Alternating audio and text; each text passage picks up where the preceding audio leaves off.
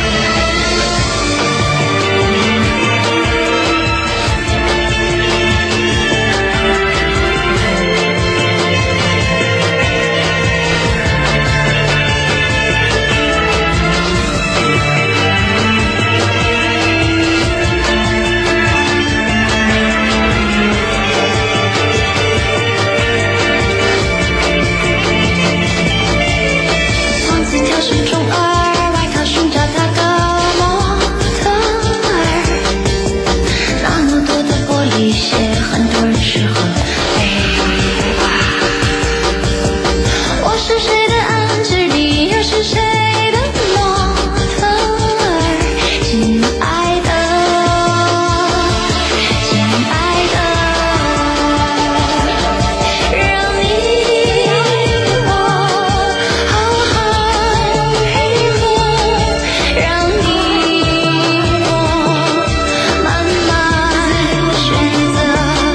你快乐，我也快乐。你是模特，我是香奈儿，香奈儿。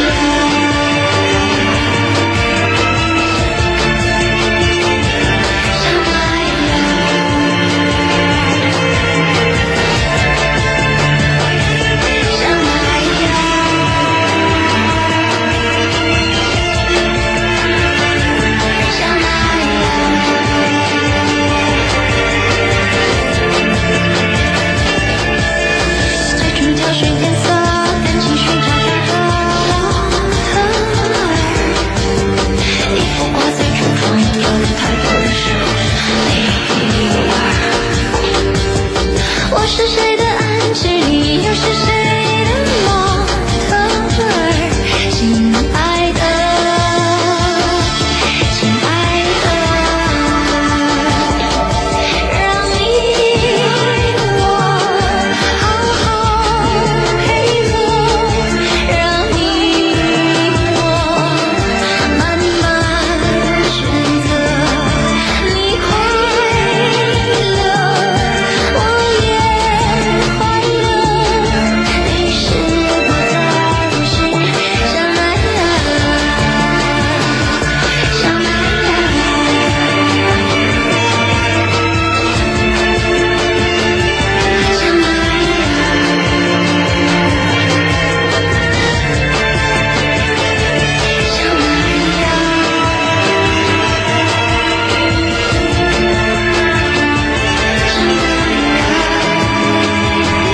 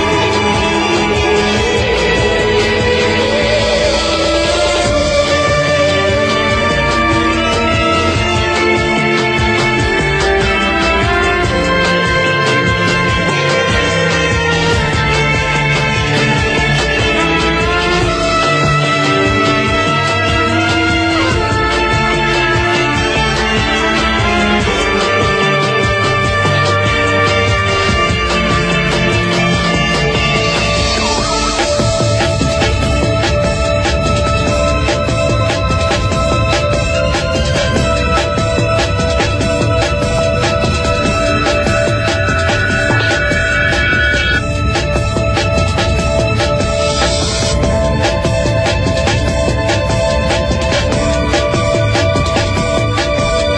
吹多幾秒啊！啊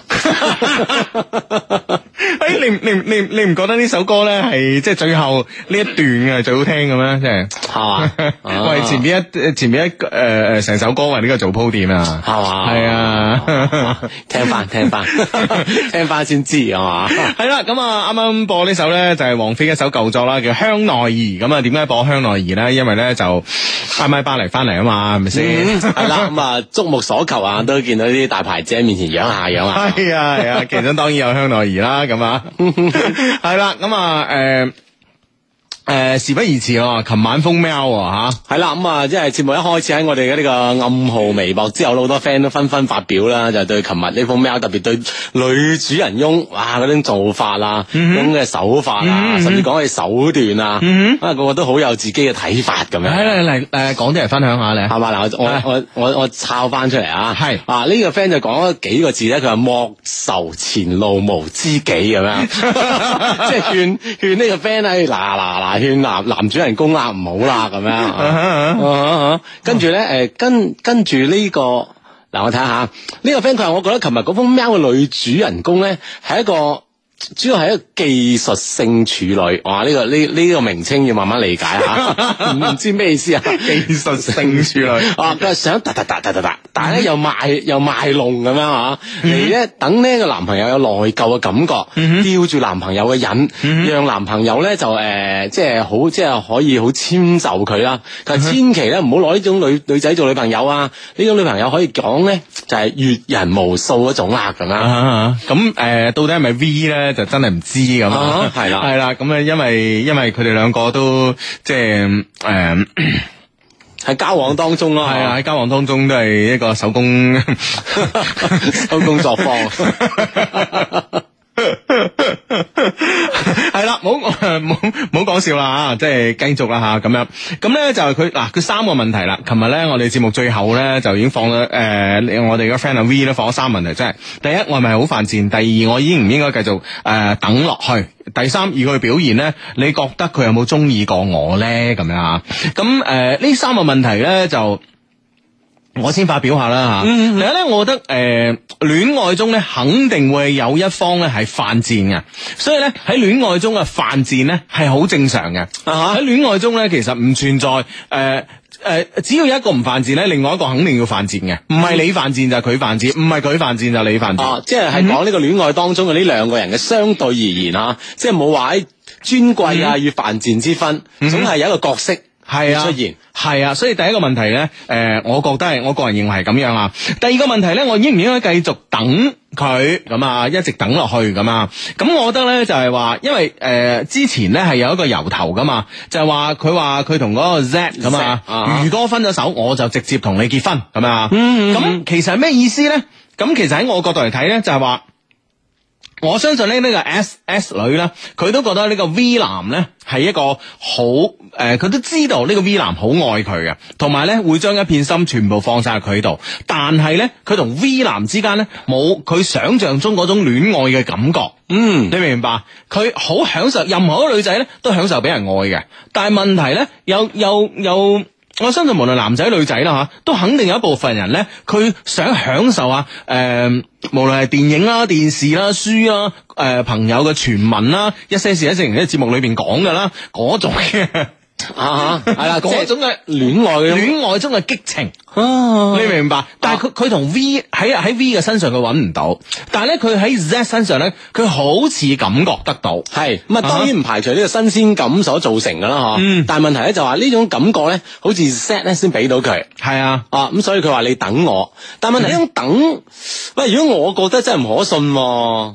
會唔會有另外 Y 出現咁到 時 X 出現係嘛？一路咁數數上 A 都未到佢咧，咁樣 係咪先？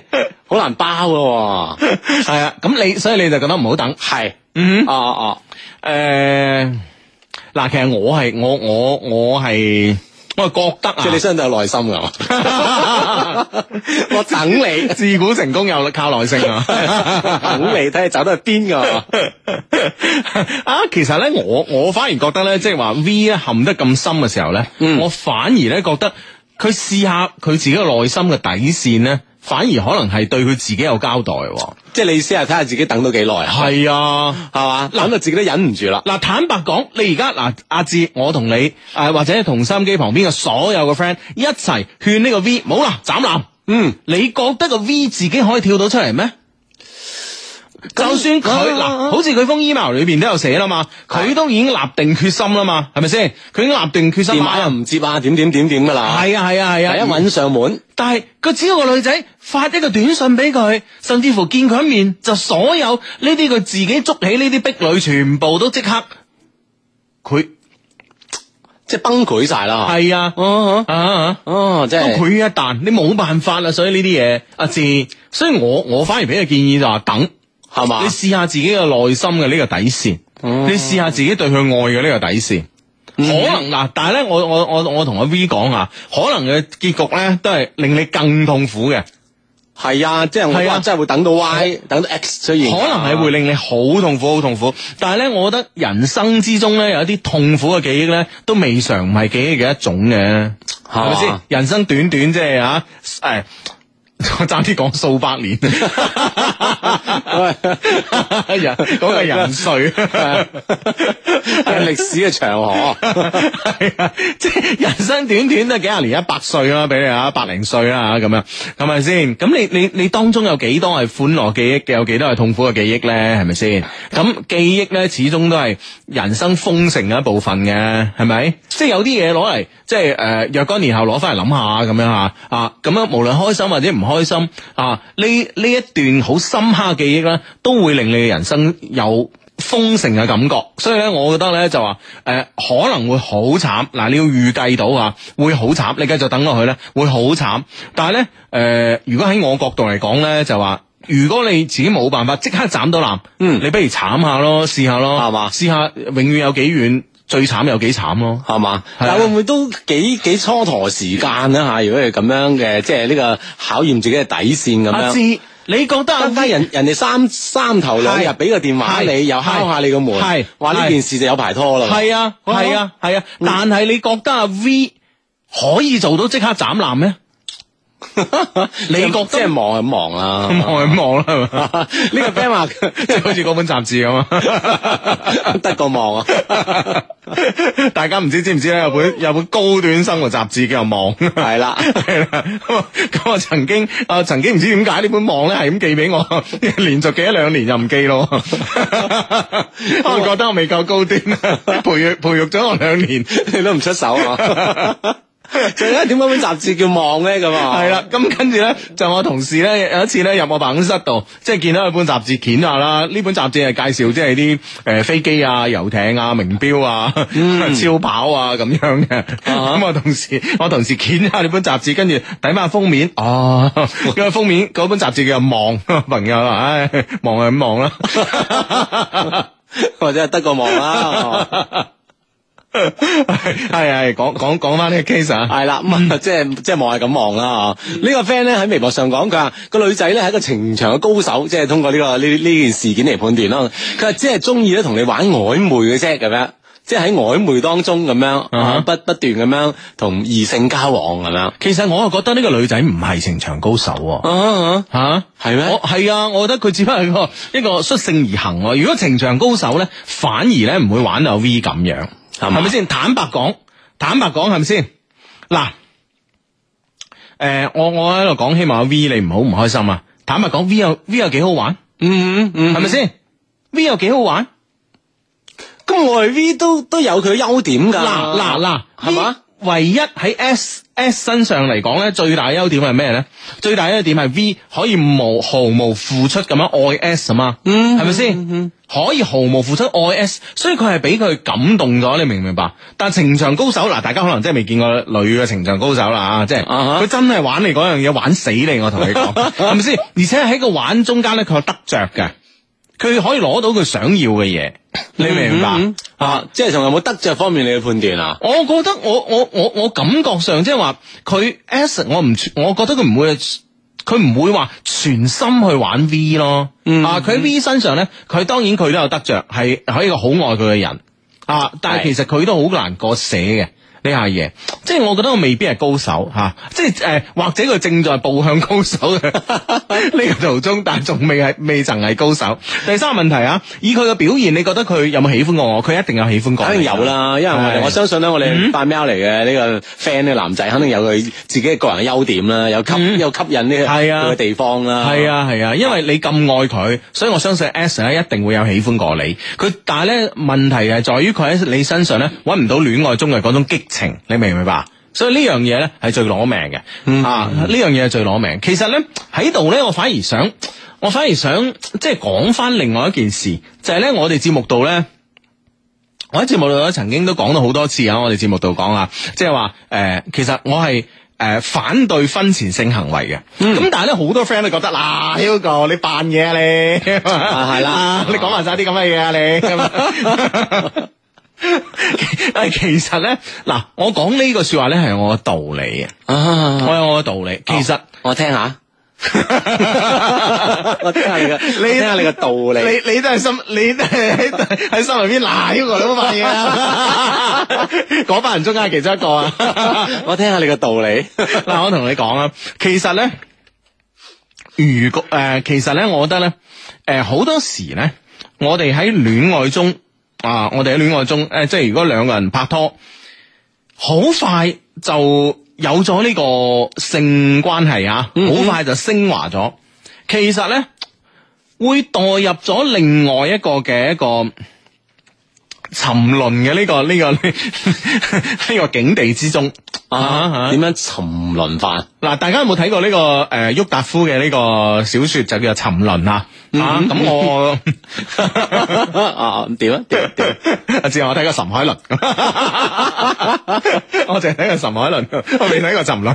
沉淪啊噶嘛？ 係啦，咁其實咧，你如果過早咁樣兩誒兩個人咧未曾有好深嘅交往同埋好深嘅相互了解之前，你兩個人咧升華咗。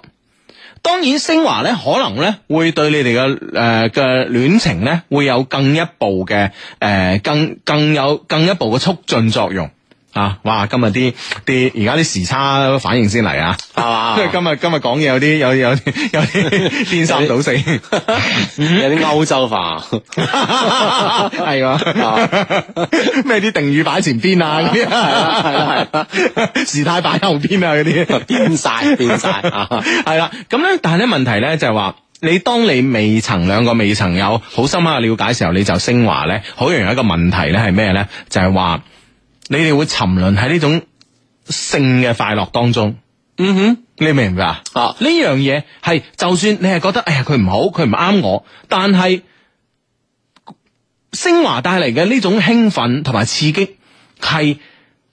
好難用其他事嚟嚟嚟嚟嚟嚟做呢個表誒、呃做呢個比較啊，嗯或者所以當、啊哈所以當理智同埋呢種呢種快快樂嚟對抗嘅時候咧，往往理智係輸嘅會，輸啊！係啊啊，或者從另一個角度去分析咧，即係我我係理解下你啲歐歐洲化嘅表述啊， 即係話意思就話，當你兩個人確立咗，好似你兩個人關係已經定咗係喺度啦，或者定咗關係之後咧，呢個係哦其啊呢個係哦其中一兩個個人會有啲咩拗撬咧？大家會有啲忍讓啊，或者會有啲誒誒，即係話誒，欸我哋已經係咁嘅關係啦，我哋可以過咗呢關，嗯就慢慢一齊去過啦，咁樣誒，呃呢個係其中其中一部分。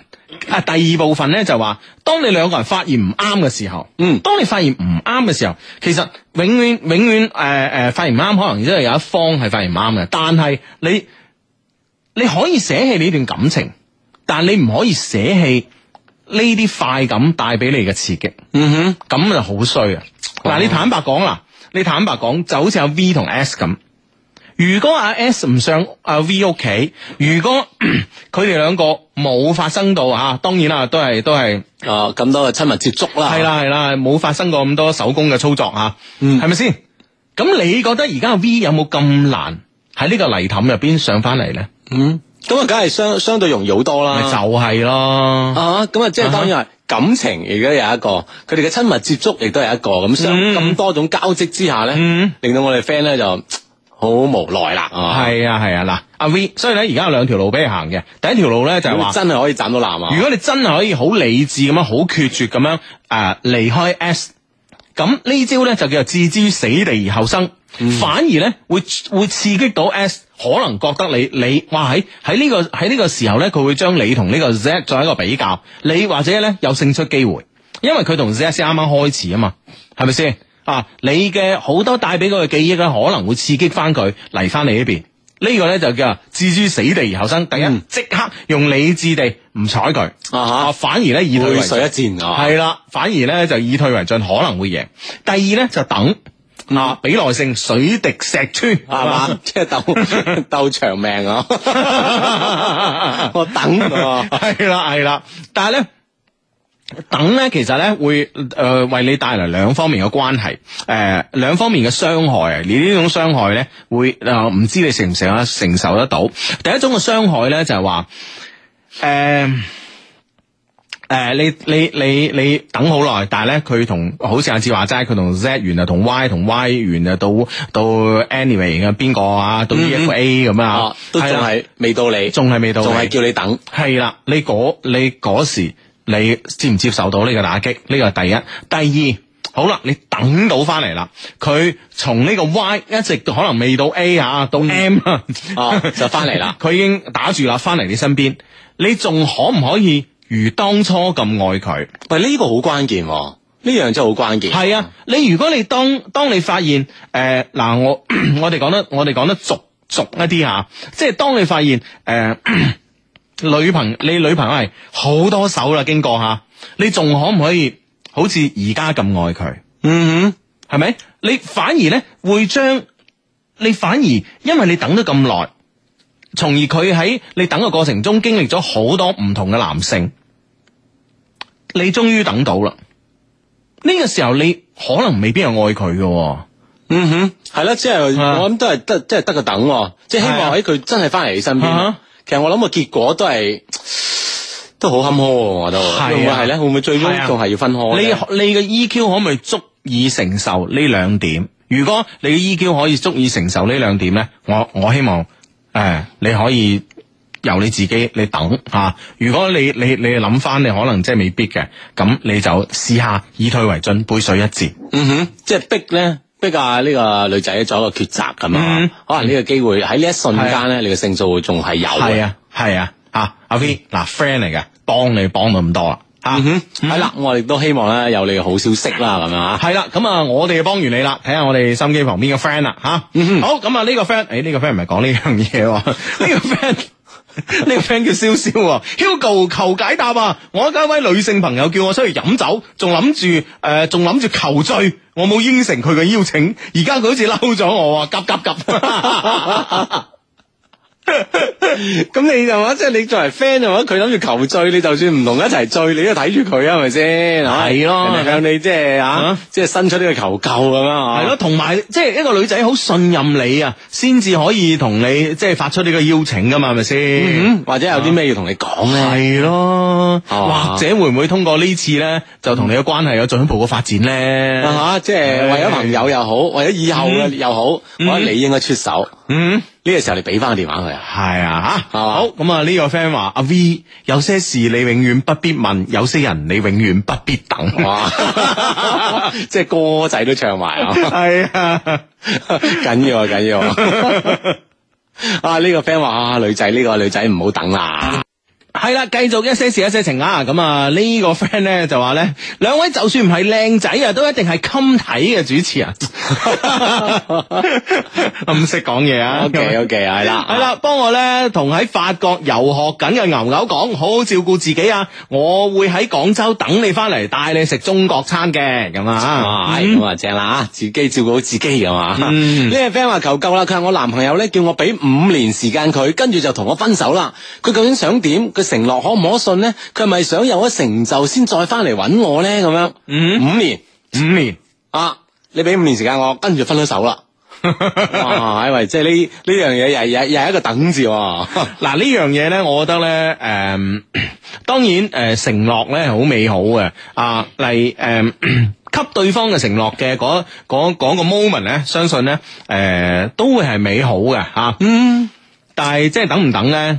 如果即係嗱 friend 嚟講，坦白嗰句咧，我勸你就算啦。啊，啊大佬女仔喎，我我打你今年係十八歲，五年後你廿三啦， 係係咪先？啊啊哈！佢即係當然，你話等佢五年後結婚咁啊，嗯你話一一齊喺度去拼搏咁，又係唔同一個諗法啊。係啊因為元草決絕分咗手先，分咗手啊啊！你唔好理我啦係啊！我自己去點點點咁樣。啊系啦，所以咧，我覺得咧，诶、佢同你講呢一番嘅说話咧，其實重點咧，你重點理解詞啊，關鍵詞喺分手兩個 字，係啊，關鍵係你要理解佢同你分咗手啦。啊哈，咁至於等唔等五年嗰啲嘢咧，都係分手之前嘅，嗯。分手之後嘅嘢咧就話唔埋噶。係啦，究竟佢哋想有成就之後再揾你啊？點點點，係啊 呢啲係以後嘅事係 啊，，睇跌到以後先講啦，係啦，好嘛，係啦，啊。嗯啊，唔好咁傻係嘛 系系，系咁啊！喂，呢、個个 friend 咧叫梁 Billy 啊，佢係 Hugo 芝芝啊，就你哋嘅年紀嚟睇咧，你覺得女仔着得成熟啲好定係後生啲好啊？就我哋年紀睇係嘛。係啊，分開嗱，分開，分開分開唔同噶。我哋兩個 唔同年 紀，阿志你講先不啦。過我覺得做得後生啲好啦，梗係嘛。嗱，所以咧，男性永遠都係專一嘅，十八歲，十八歲，十八歲嗰時中意十八歲，八十八歲嗰時都係中意十十八八歲歲，。係啦，係啦，咁做啊得後生啲係 O K 嘅，係嘛。係，我諗係場合啦，場合啦，咁啊。呢個 friend 啊叫梁小若的一些事一些情，佢係兩老急急急啊嘛嗯，幫幫手感激不盡。佢話話說咧，我俾一個一個十六嘅人追咗三個月，係咪十嗯六歲定點咧啊吓？ 我啊大佢四歲咁樣啊，呢個女女仔大男仔四歲啊。其實一直以嚟咧，我都有拒絕佢啊，但係佢又唔死心。前幾日咧，佢從我手機上咧得到咗我前男朋友嘅 number。嗯仲話叫我即刻，仲叫佢即刻同我分手咁樣。前男友一直想追翻我噶，而家十六歲嘅男仔真係，哇！唉點解會咁嘅？點算啊？咁樣，哇！真係真係好狠喎、哼，大人啊，打俾佢前男友仲叫佢分手，成日我分咗啦。但係前男友想追翻佢。係 咁我覺得呢樣嘢其實你即係直接再 say no 我都 OK 嘅，會唔會係啊係啊特別你死纏爛打，可能你要更加決絕啊啦。係咯啊係咯係咯，即係如果你兩個都係十六歲咧，啊咁我覺得咧都诶呢、個遊戲 都可以玩一玩嘅。繼續玩一陣啊。係啦，但係你諗下，你二十歲女仔同一個十十六歲嘅小男生咁樣啊，我覺得即係诶唔係太好玩， 啊，你啊時差嘅問題，時差嘅問題啊。 呢個 friend 叫蔡根譚八十五，佢着少啲好咁啊！復復翻頭先個 friend 問題，真係真係打啊，都係青春好啊，啊青春噶嘛，青春有本錢可以着少啲啊嘛，係啦好啊好啊， 係咁啊，係咁啊，呢個 friend 咧就 Hugo 志志求幫助啊，追個異地女誒、呃青年兩年啊，就好快咧誒、呃就就快成功咧，卻被佢誤會啊，我同前女友咧仍藕斷絲連，我多次努力解釋咧挽回呢個局面啊，啊覺得無望咧。啊，就同佢講，唉，我放棄啦，不如做翻朋友啦，咁樣啊。啊，佢呢反應呢係頗後悔地發微博話，自己呢錯過咗一些事。最近幾日呢，仍然發覺唔捨得佢喎，但係感覺呢，佢逐漸開始疏遠我，求指教仲有冇機會啊？應該點做啊？咁樣。唉，咁你因為你之前都話又做翻朋友成，咁人哋人哋又心淡啦，咁啊，人哋嗰邊因為不嬲誤會咗你同前度藕斷絲連啊嘛，係咪先？好啦，你而家又放棄咗，人哋肯定覺得你翻咗前度嗰度啦。當然，誒、結束一段嘅即係兩誒兩年嘅一個交往，咁對方肯定唔開心啦。咁呢個時候你又去翻去翻揾揾翻人哋咁啊，好容易咧就被其他人認為哇呢、個情場高手啦，玩弄感情啊嗱咁樣。係係啊啊，花心啊，係啊更加係咁，更加係咁噶嘛。系啦，咁所以咧，我覺得呢個時候咧，你如果想追翻佢咧，你咧就以朋友角度同佢傾下偈啊，咁樣等佢咧知道你真係冇同你前度有任何瓜葛嘅。係啊，你嘅嗰種關係已經完係啊全分開咗。係啊，只不過佢之前所有嘢都誤會你嘅。啊！你首先要俾要俾翻呢種正面嘅感覺俾佢，啊咁、之後咧再進一步嘅發展咧，我相信咧啊就睇時機啊，應該水到渠成應該得嘅吓。嗯嗯，系啦，首先確確立咗呢樣嘢，你同前度嘅關係係冇咗先噶吓。啊，呢個 friend 話求相低指教，我中意咗一個女生，係我媽咪閨蜜嘅女咁樣啊。我哋兩屋企咧關係好好噶，我媽好中意佢，總係開玩笑咁講話要個女仔做我，即係做我屋企嘅新抱咁啊。係啊佢媽咪都中意我啦咁樣。係啊咁不過咧，可能咧就係覺得我即係夠陽光，所以中意我啦咁嗯嗯啊。我哋兩個屋企嘅家庭情況差唔多啦，我哋都啱啱畢業，可惜咧佢學歷比我高，我要點樣去追佢咧？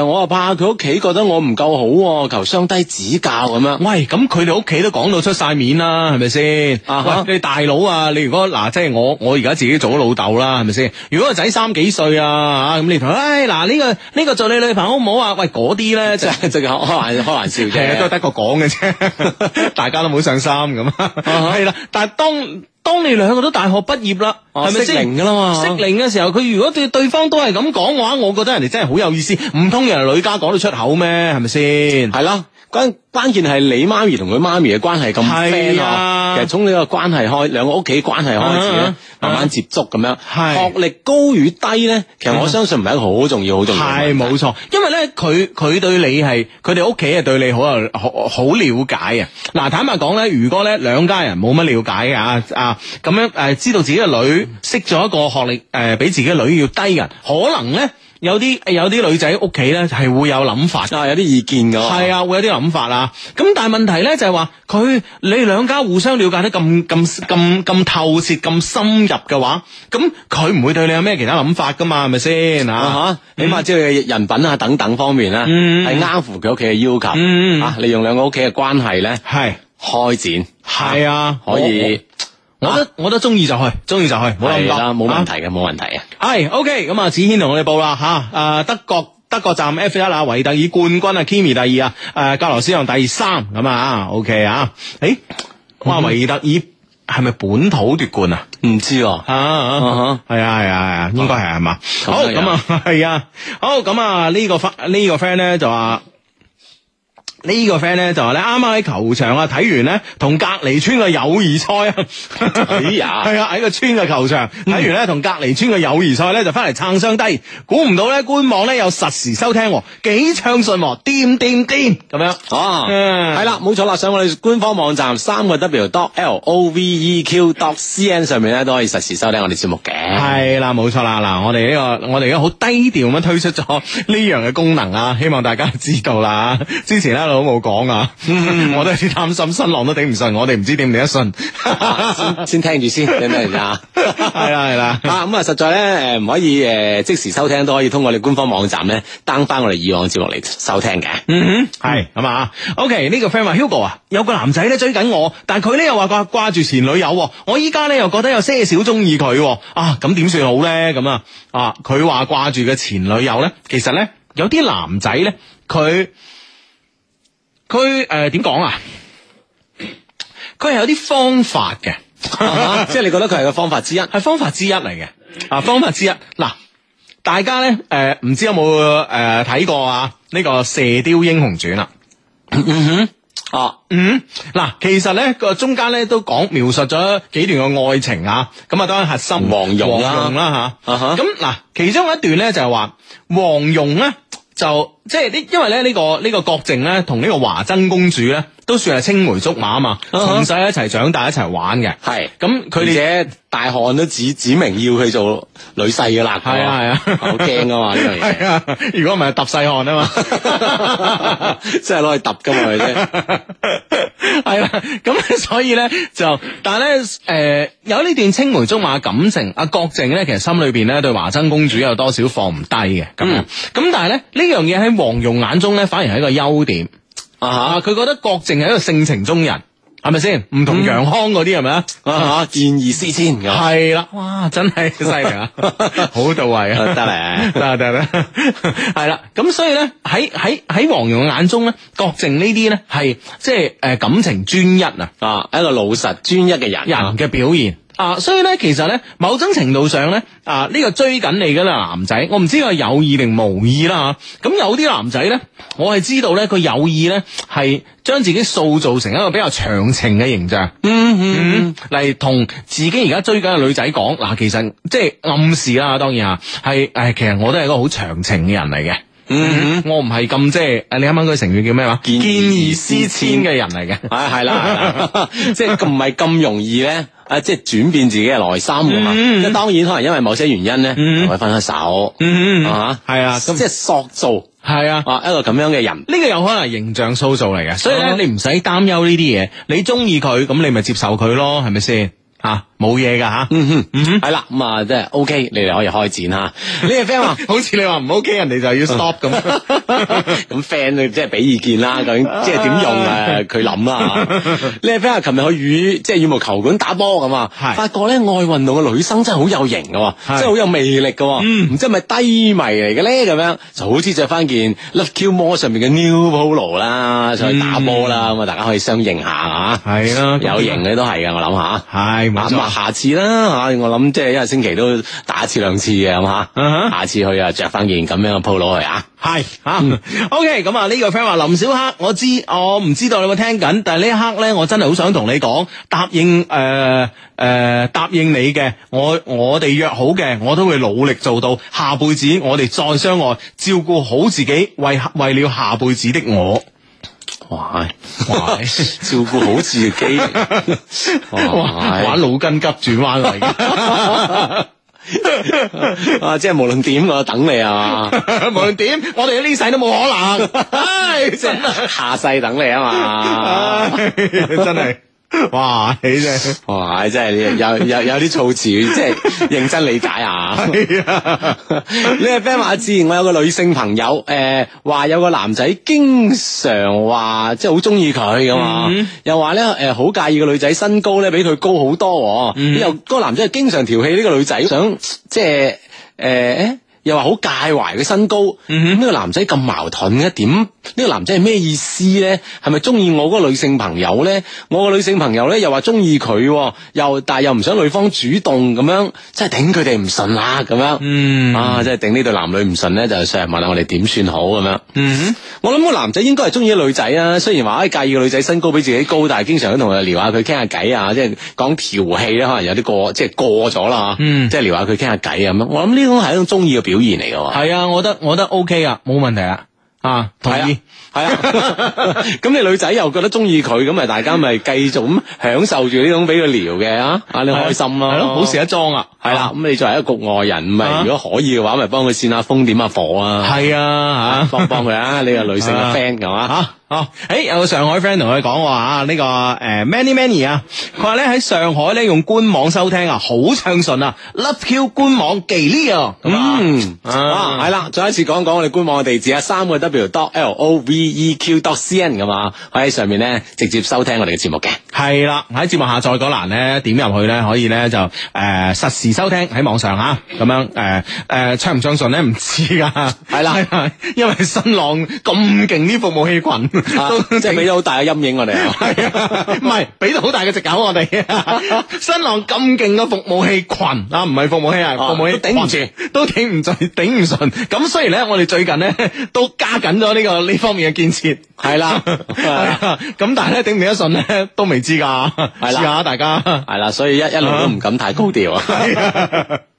唉，啊呢個阿卓話咧，Hugo 芝芝啊，今日咧喺珠海嘅公車上邊咧，竟然可以聽到你哋嘅節目啊，真係好開心啊！眨眼間咧，發現聽你哋節目咧，到依家已經超過十年啦，好慶幸咧呢十年嘅青春咧，可以遇到你哋啊！今晚咧，誒、今年咧畢業啦，獨自咧漂泊到珠海奮鬥，好掛住大學嘅同學啊！希望咧佢哋都可以工作順利啦，你哋嘅節目咧收聽率越嚟越高，好多謝你啊！嗯多謝，都祝你喺珠海啦，呢個拼搏啦，順利啦吓。嗯，嗯，實掂嘅咁啊，係啊，堅持咁啊。呢個 friend 叫張傑，佢話 Hugo 之叔咁啊，我中意咗一個同事，佢好中意笑嘅，我哋溝通咧都係充滿住笑聲嘅咁樣。但係咧佢比我大兩歲，我又唔知佢對我有冇好感啊，我擔心佢嫌我細啊咁樣，係咪誒啲女仔都唔中意俾自己細嘅男仔咧？家陣點算？求兩老支招咁樣啊，幫幫手啊！咁都唔一定嘅，睇人咯。而且兩歲你出誒、呃出咗嚟做嘢啦，呢啲嘢咧慢慢開始咧就呢個年齡開始模糊噶啦。冇咗啊係係啦啊，，嗯啊，因為呢個時候咧係睇你嘅誒 I Q、E Q 同埋工作表現同時發揮嘅時候，你知唔知啊？係啦呢個咧就唔同咧，女仔二十歲，個男仔十六歲咁樣，我哋覺得誒、哎好似好似唔係太適合啊，又唔敢講啊，完全唔適合 嘅，話埋啱咧，係咪先？啊，其實好關鍵咧，就係你兩人溝通咧，溝通得咁好啊，充滿住笑聲咁啊，即係講明你兩個，即係呢種溝通係冇問題嘅，冇障礙，咁繼續向下溝通下，深處溝通下咁樣。哇！你你你又諗咗啲咩？你諗咗啲咩咩 嘢？真係個人咧，真係思想有問題咧，真係真係往那方面諗喎，真係係嘛？啊，真係你笑咩？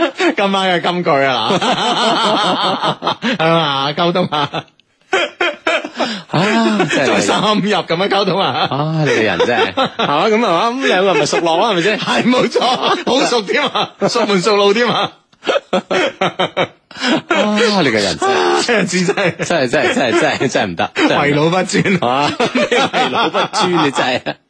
唉，唉，好咁啊！呢個 friend 咧就係 Hugo 啊，結婚咧到底係同自己啱 feel 嘅人好咧，定係同適合嘅人好咧？咁啊，咁啊啱 feel 同適合唔通係分得開嘅咩？嗱，我咁我嘅人嗯矛盾，我覺得兩樣嘢啊。嗱，我我覺得可能咁樣喺喺我理解上面咧，啱 feel 咧，可能咧就係兩個人咧啲誒感覺咧。喺生活中對好多事情嘅感覺咧好一致，咁而適合嘅人咧就話喺物質生活方面咧，誒、可以 滿足到呢個結婚嘅呢個需求。嗯哼，我諗係咪係咪咁樣理解咧？咁樣吓。啊哈，唔知啊，唔知我哋 friend 係咪咁理解啦。 啊我覺得即係如果俾我嘅感覺咧，就最好即係都係揾翻個啱 feel 噶啦，係係嘛係啊，係咯，即係硬件上咧，無論 s- 點樣適合嘅話嚇，其實咧結婚之後，其實好多時咧溝通咧都係誒。呃講呢個大家嘅 feel 啊，真係講 feel。你唔啱 feel，結咗婚之後唔啱 feel 啊，物質條件有幾好，其實真係誒、呃代替唔種咧，代替唔到啊，即係雙方嘅感覺。雙方嘅感覺真係 嘅。啊哈，嗯。啊呢個叫快活關雲長，佢係快煲咁啊關文祥。 溫網男單天王決戰咁啊，啊呢嗯個咧穆里啊梅利啦吓，六比四贏咗第一盤咁啊。啊，唔怕，唔啊哈，怕啊，迪祖高域啊啊，我哋嘅迪祖高域 一定會贏翻嘅。 係嘛，啊掂掂掂啊。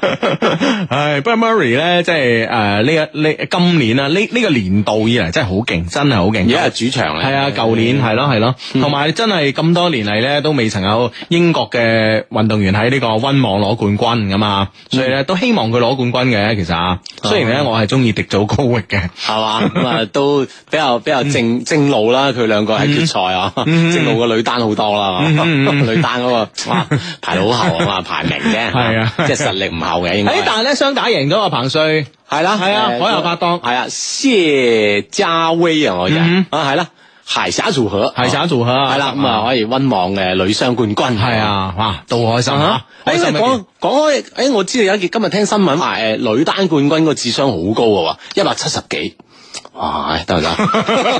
即係女單冠軍啊，哇，智商高一百七十幾嘅 智商，所以你咪講到即係有啲嘢啊，係，但係咧，誒，哎呀，死啊！我時差問題，我真係唔記得佢個咩名啊，但係真係都 好坎坷啊，老叫巴唔知巴巴特利啊，我好類似係啦，巴咩利咁 啊，OK OK 係啦， 但我中意佢對面嗰個德國小將啊，係嘛，係啊高高後生好 多，係啊，養眼喎， 啊，佢贏咗小威啊嘛，係啊，智商高啊，一百七十幾啊，話俾 你聽。我作為一個觀眾，我係感受唔到佢智商啊嘅，嗱 所以點解講咧？靚女咧，呢、個呢、個呢、個靚女或者靚仔啦，一樣啊，都係呢個屬於公共資源咧，就係、咁樣啊嘛，係嘛？我哋就係睇外 表啊。我淨係睇我，我淨我哋淨係消費佢外表噶嘛。 所以如果你女朋友靚，或者你男朋友靚，行出啊街多啲，好多人望呢、個時候咧，其實誒、呃你心裏邊咧，你要你要首先好明白呢樣嘢，因嗯為佢雖然佢呢、個呢一刻係同你一齊，但係咧，因為靚仔同靚女佢係屬於公共嘅資源，係啦啊所以俾俾其他人睇多幾眼係係即係正常啊。係正常嘅，你唔好有蝕底嘅心態。 嗯嗯，係啦係啦， 鬼叫佢靚啊！喂，你啱啱講呢個關雲長咧。哦，點啊？ 關文祥咧，就令我咧 諗起咗我我我喺飛機上面睇嘅一本書，嗯哼，哦，誒，同關雲長有關。啊呃有啲啦。哦，點啊？點 啊？點啊點啊？ 我就只知道佢刮骨療毒啊，知道係啦，係啦， 就咁樣啊啦嗱呢就係同關雲長呢個刮骨療毒有關嘅。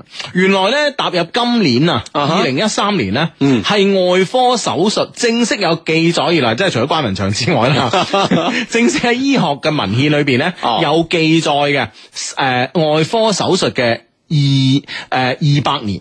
哦，即係二百年前啊二百年前咧先有呢個記錄啊。先有呢、個即係誒好，即係當然即係關雲長啲刮骨療毒嗰啲，可能即係 成好好耐之前啦，一千幾百年前啦，係咪先？啊啊咁但係咧。係係呢二百年嚟咧，先有真係好科學地去研究呢個外科手術呢樣哦嘢，係啦、所以咧今年咧被認為咧係呢個外科手術嘅二百年，哦，嗯咁樣即係因為係咧啊就係二百年前有咗呢個記載啦。係啊係啊係啊啊或者有文獻啊等等。係啦係啦，但係咧，原來咧外科手術咧係從上個世紀上個世紀初開始，先至因為有麻醉藥嘅呢個呢個發明啊，嗯啊咁先至咧開始咧慢慢係有一個非藥式嘅發展嘅。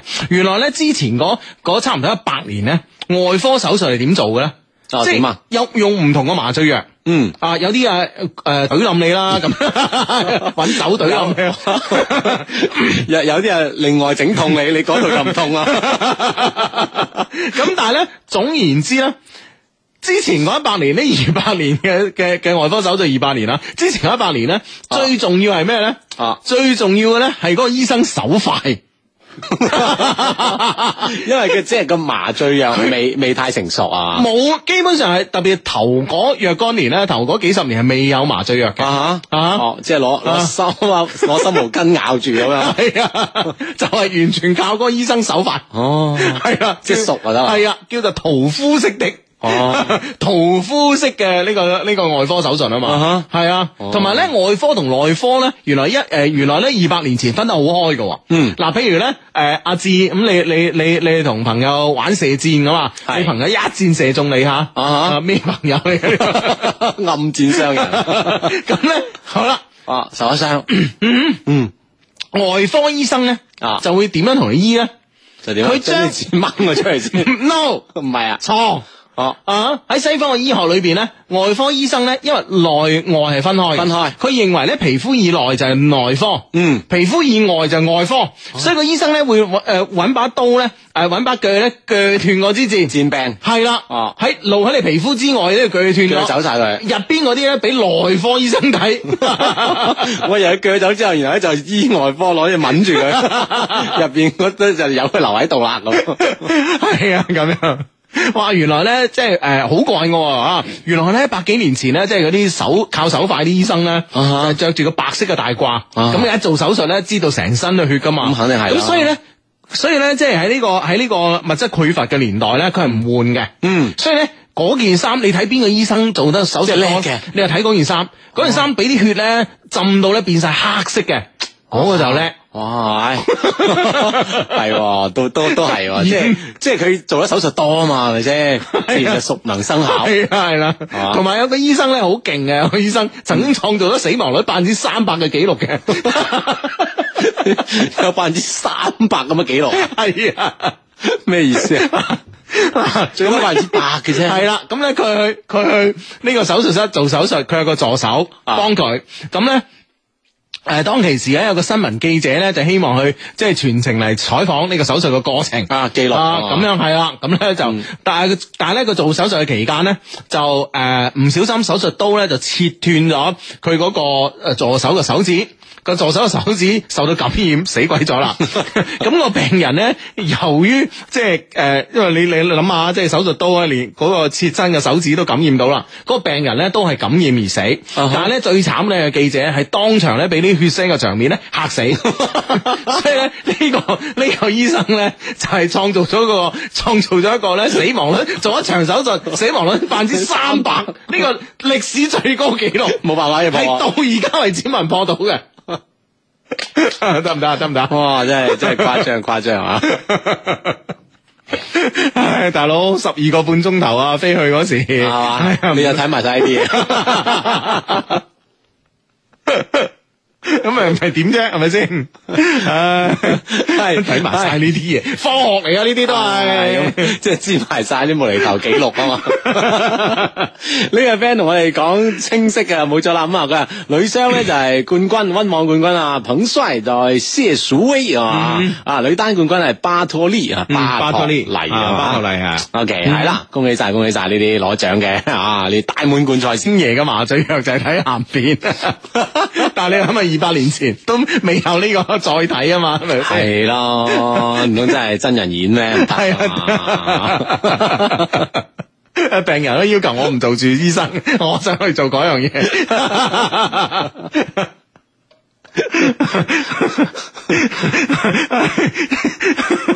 唉好咁啊 呢個 friend 話好誇張喎。係啊。誒誒，呢個呢個點啊點啊點啊！點啊點啊點啊！呢個 friend，呢個 friend 噶啦，呢個 friend 叫 James 格起控啊，佢話今日睇新聞，有個人割包皮之後照燈，結果少照咗。冇咁誇張啊！屬唔屬於醫療事故啊咧？嗱，我哋唔可以攞人哋啲痛苦嚟講笑啦。係啊，即係我，所以我真係即係屬唔屬於呢個醫療事故啊？好啦好啦好啦好啦，唉，唔講呢啲啊，唔講呢啲啊唉。阿姐嗰邊有咩有咩有咩睇啊？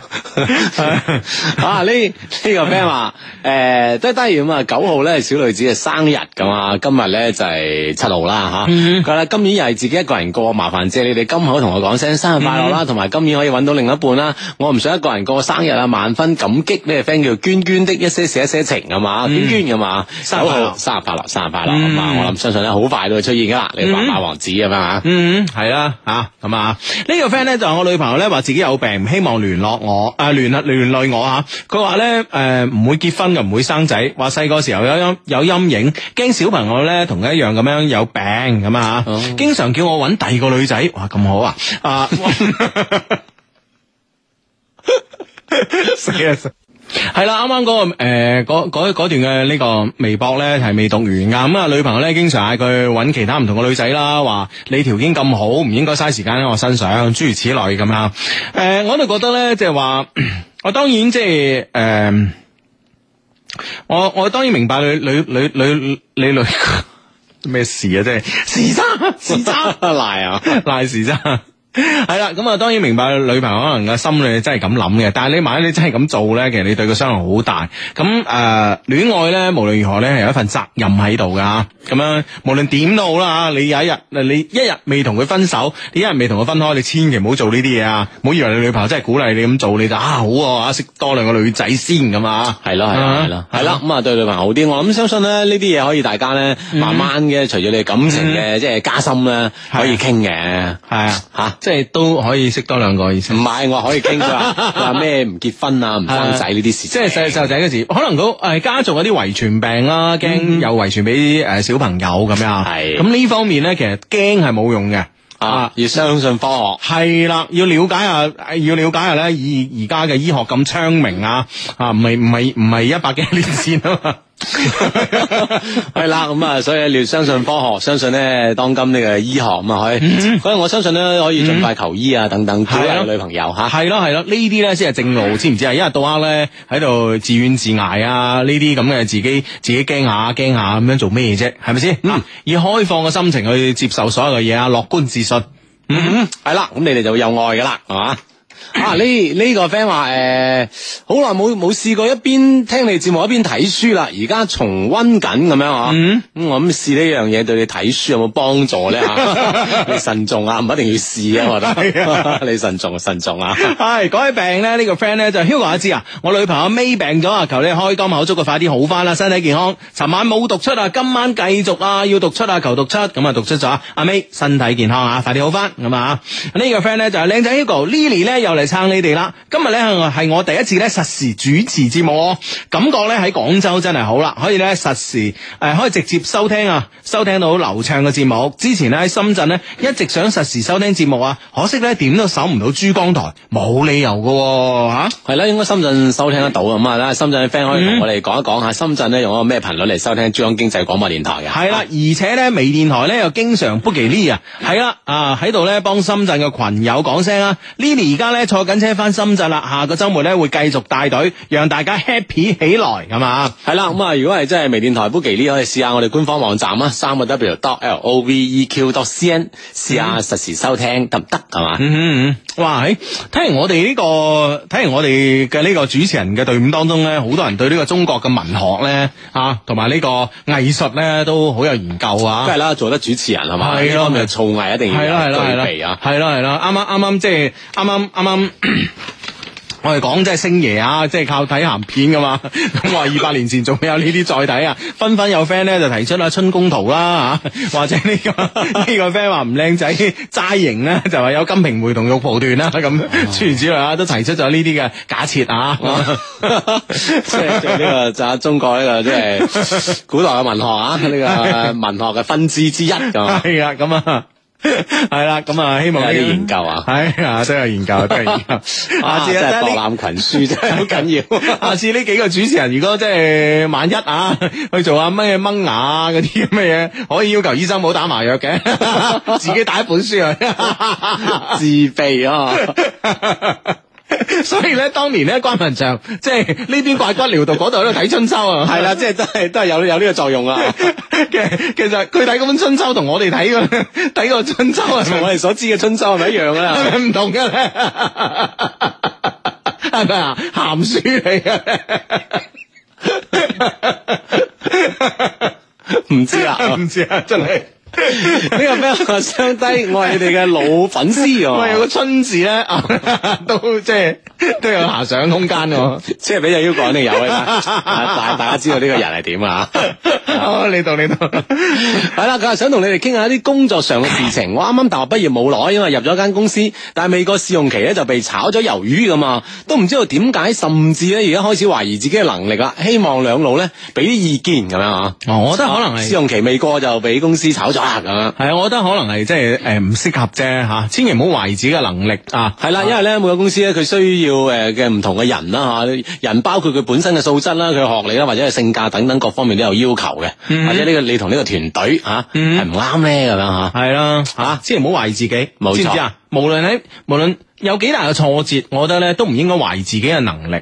啊，要可能係機遇啦，各方面係誒、呃或者係誒機會未到啦，機遇唔啱啦，各方面，但係咧冇懷疑自己，一懷疑自己咧你就真係輸啊，知唔知啊？係冇錯，要堅信自己一定得㗎嚇嗯，呢番説話唔係我講啊。係嘛？係啊咁當然都借你把口都講系咗先，啊，系新不了情诶、呃里边阿秦沛講噶，係嘛？ 嗯哦，好好 啊 呢個 friend 同我哋講講㗎，如果誒喺深圳收聽呢個珠江經濟廣播電台咧，要喺關內咧就係一零三點零咁嚇，關外咧仲係九七點四。呢個 friend 咧就俾嘅答案咧係深圳咧，我喺深圳聽係一零三點八，嗯哼，哦，呢個一零三點零係啊啊，喺一零三附近搜索啦，係嘛？ 嗯，一零三倍嘅手術， 咁啊，肯定搜得到啊，係嘛 啊試一試，試一試啊！嗯多謝呢啲 friend 提供嘅意見，係嘛？提供呢個信息啊，嗯嗯嗯嗯，好咁啊，哎呀都有幾個 friend 係一零三點八，係嘛？嗯嗯，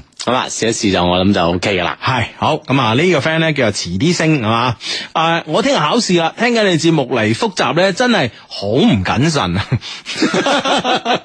真係真係，所以叫你慎重噶啦。所以你嘅微博名叫遲啲升啊，呢個 friend 叫唔得，啊而家即刻刪心機，接住下聽考試。 係啦，，呢個 friend 叫 A L 杰，佢話我聽日就外科，大後日就內科， 即係考試啦。求兩老保佑，我一定要讀，咁都保佑咗啦。今日呢個內外科都講晒啦，你 實得嘅你咁啊。 呢個 friend 咧唔單止對 對呢個古代嘅呢個文學同埋藝術作品有所研究啊，點同呢個機械裝同呢個裝置藝術都有研究嘅喎。係啊係係啊啊，點啊點啊係點啊嗱，你知唔知咧？我哋中國咧有一個誒誒、呃呃有一個走馬燈啦。嗯啊，咁啊一點着，由於呢、個呢、個咩熱氣流上升啊，各方面嘅呢個原因啦、咁啊令到呢個燈會喐啊嘛。嗯其實呢個裝 呢個咧係屬於咧呢個中國嘅一個傳統嘅裝置藝術。啊大家唔好以為裝置藝術而家先有噶嚇，啊咁啊以幾幾百年前甚至上千年前已經有嘅裝置藝術。咁呢個 friend 咧對呢樣嘢咧就好熟悉。啊點樣樣啊！佢話咧，誒、古代嘅話咧，你可以睇呢個春宮走馬燈。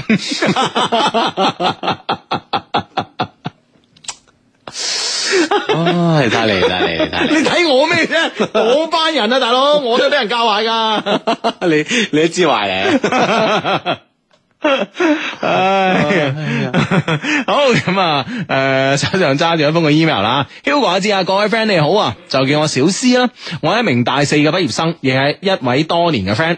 禮信嘅內容咧就係大致要畢業啦，真心咧想同 Hugo 阿志咧道個別。喂，大學畢業都可以聽係嘛？係啦，啊你咪大學畢業就唔聽係嘛？唔係咁咪先係嘛我哋節目更加適合於大學畢業之後聽啊， 去到深嘅嘢。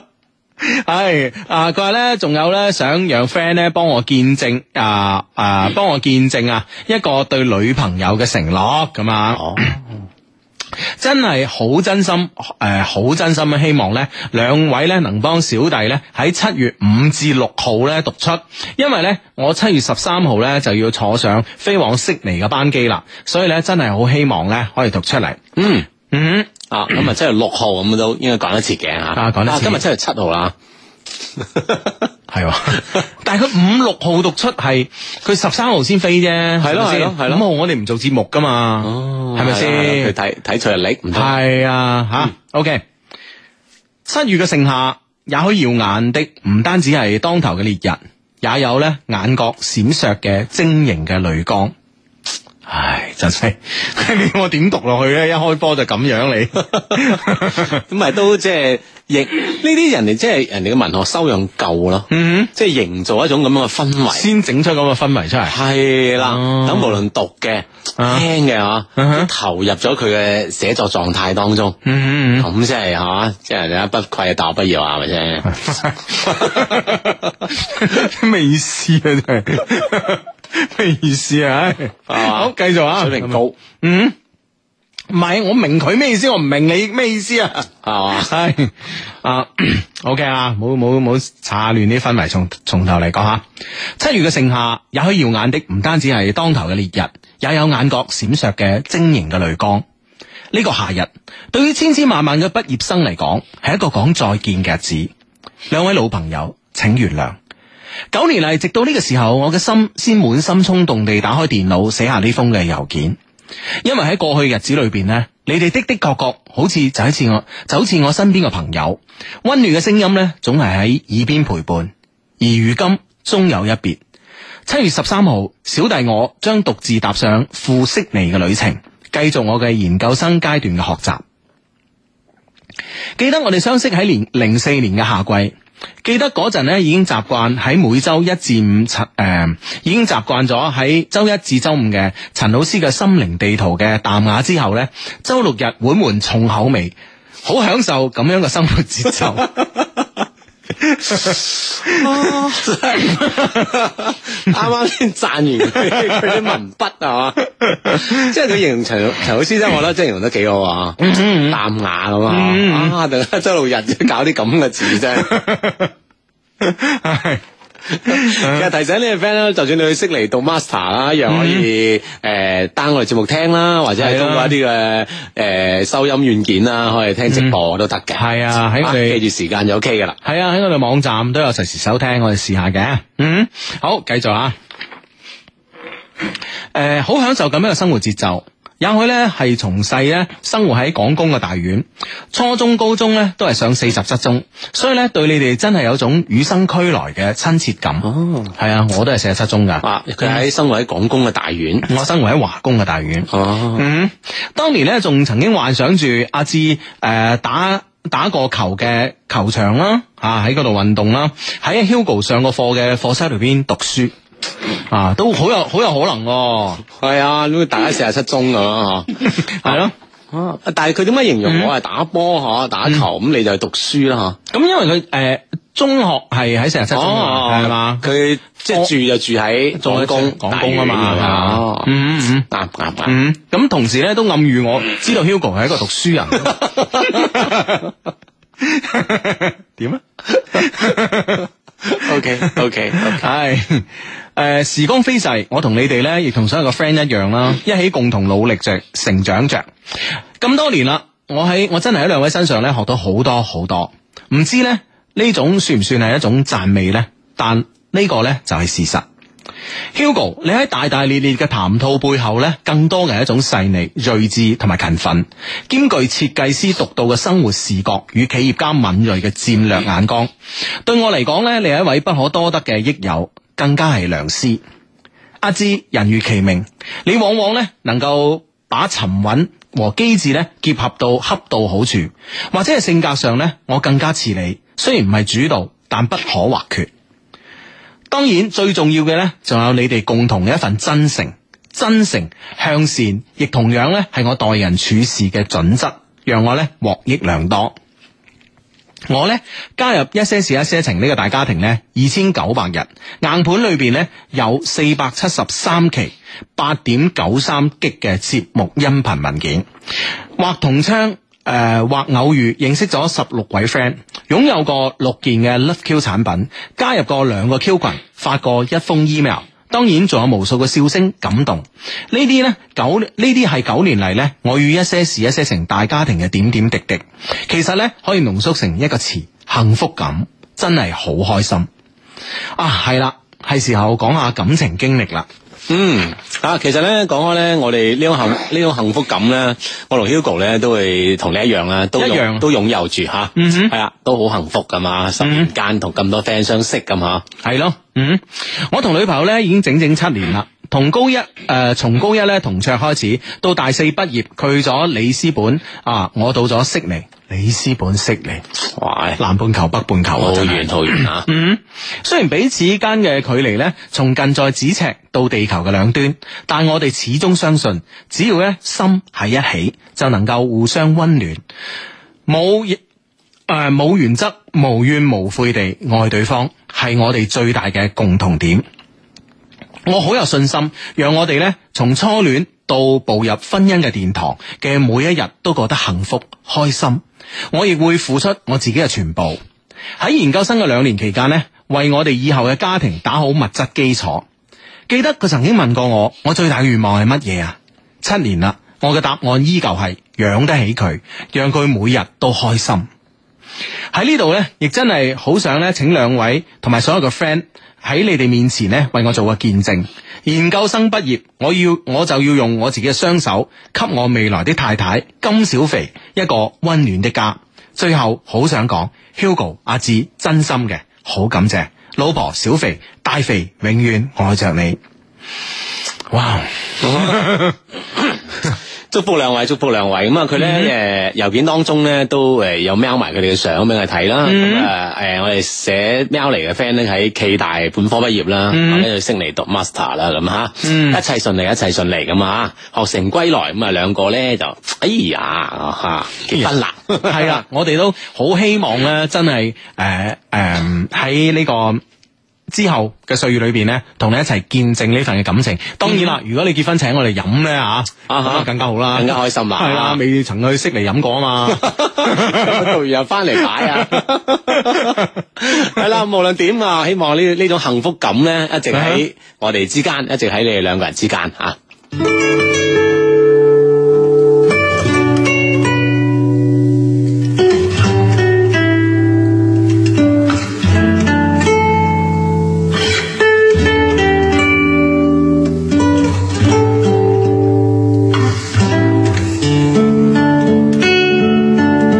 思念是一种很玄的东西，如影随形。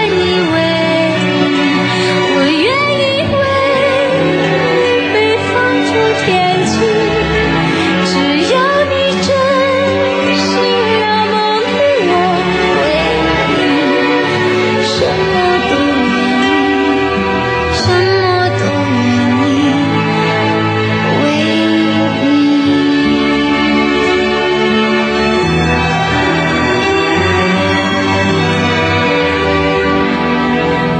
么都有，什么都有，为你。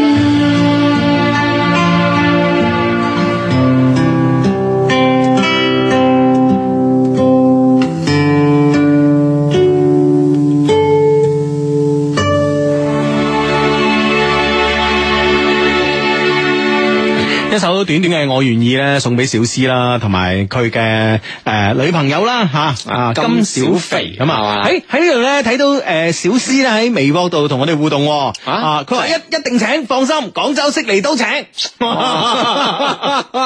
啊，真系嗱臨諗就，嗱嗱，多謝先多謝嗱先多謝啊，多謝先至聲明啊，即係誒誒，如果你喺悉尼請我哋咧，誒所有嘅費用我哋自己負擔啊。 係啦係啦你你唔使有 壓力噶。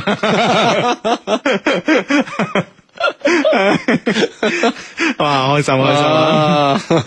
係咁啊，祝福祝福祝福你哋，系，啊，呢好多 friend 都诶、誒祝福你哋啊！呢、個 friend 話：哇，七年嘅愛情長跑喎，祝福啊咁樣啊。嗯，係啦，關鍵咧就係雙方有住呢份嘅堅守啦吓，啊咁啊幸福咁啊一定要堅持堅持啊，嗯嗯嗯，系啦，咁啊，好，咁啊呢個 friend 咧就話咧，诶、诶、今晚咧，诶、诶，兩老今晚播嘅歌咧，好啱我哋啲九零後嘅大叔喎咁、樣啊，唔知做咩 咧？九零後又大叔 嗱，你我唔知九零後嘅大叔啦，已經啊！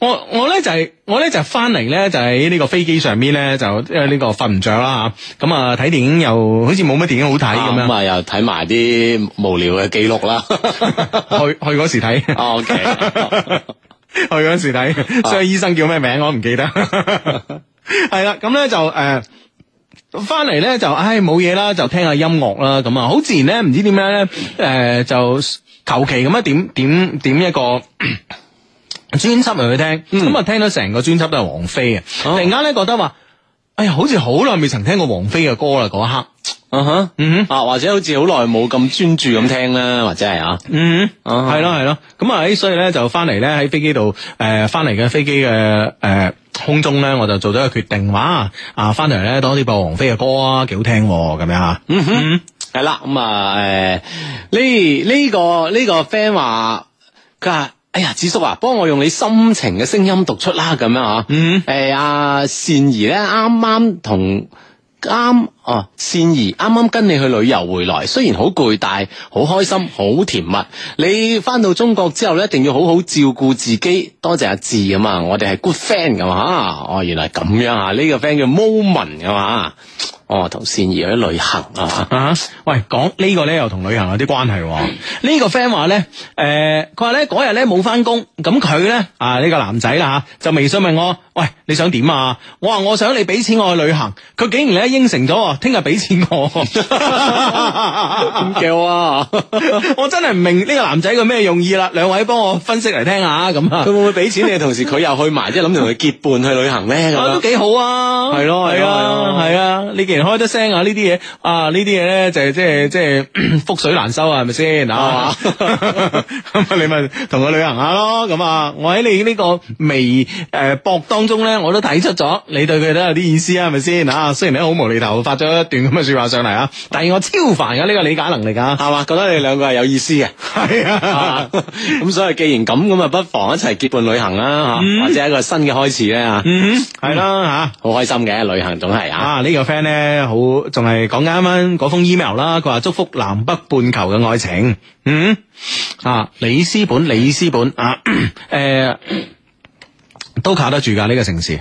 咩意思啊？都 靠得住呢個城 市唔係誒，因為咧誒、葡萄牙人咧係比較老實。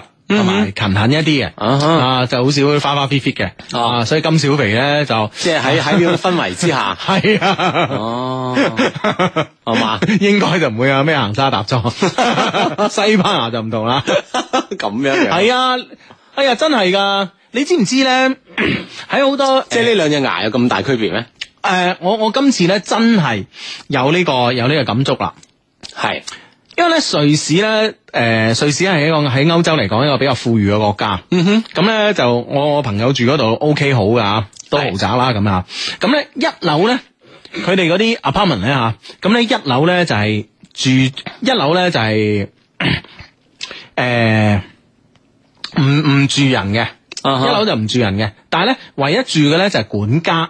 嗯，管家嚟講咧，我我 friend 同我講咧，佢佢喺瑞士咧，基本上所有嘅呢啲 apartment 啊，呢啲管家咧，都係誒、呃葡萄牙人，啊哈，因為葡萄牙人咧好忠厚老實啊，嗯咁所以咧佢哋咧都中意咧誒聘請葡萄人牙人咧啊做呢個做管管家家，係啊，哦，咁佢通看咗屋企啊，係開門啊，迎客係啊，佢哋可以將鎖匙俾個俾俾個管家嘅。一個 apartment 佢哋當然 apartment 冇我哋中國咁高啦，三十幾樓咁啊，嗯嗰啲可能係即係誒五六層樓咁樣一一層住一戶咁樣啊，一層住一戶可能就係住四戶人咁啊，比如五層樓就住四戶人咁樣，咁咧佢哋會將個鎖匙咧啊，甚至乎佢哋外出啊、旅行啊咩，都會將個鎖匙咧交俾呢個管家㗎。哦，係係啊，嘛？係啊，哦，咁樣樣吓。係啊， 但係如果講開旅遊咧，我哋聽講就去西班牙咧就會好過去葡萄牙咁樣吓。啊係啊啦。嗯哈，咁唔知點解啦吓，但係點都有個幾個主場睇啊嘛， 巴塞皇馬 巴塞皇馬啊嘛，係咪先？